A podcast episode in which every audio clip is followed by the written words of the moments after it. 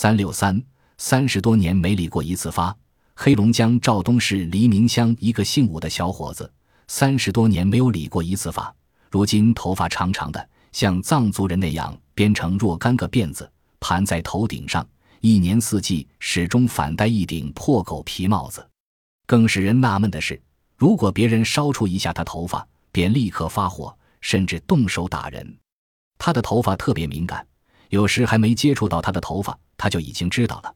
据说他小时候剃头。剃头刀子一挨头发就休克，从那以后谁也不敢碰他的头发了。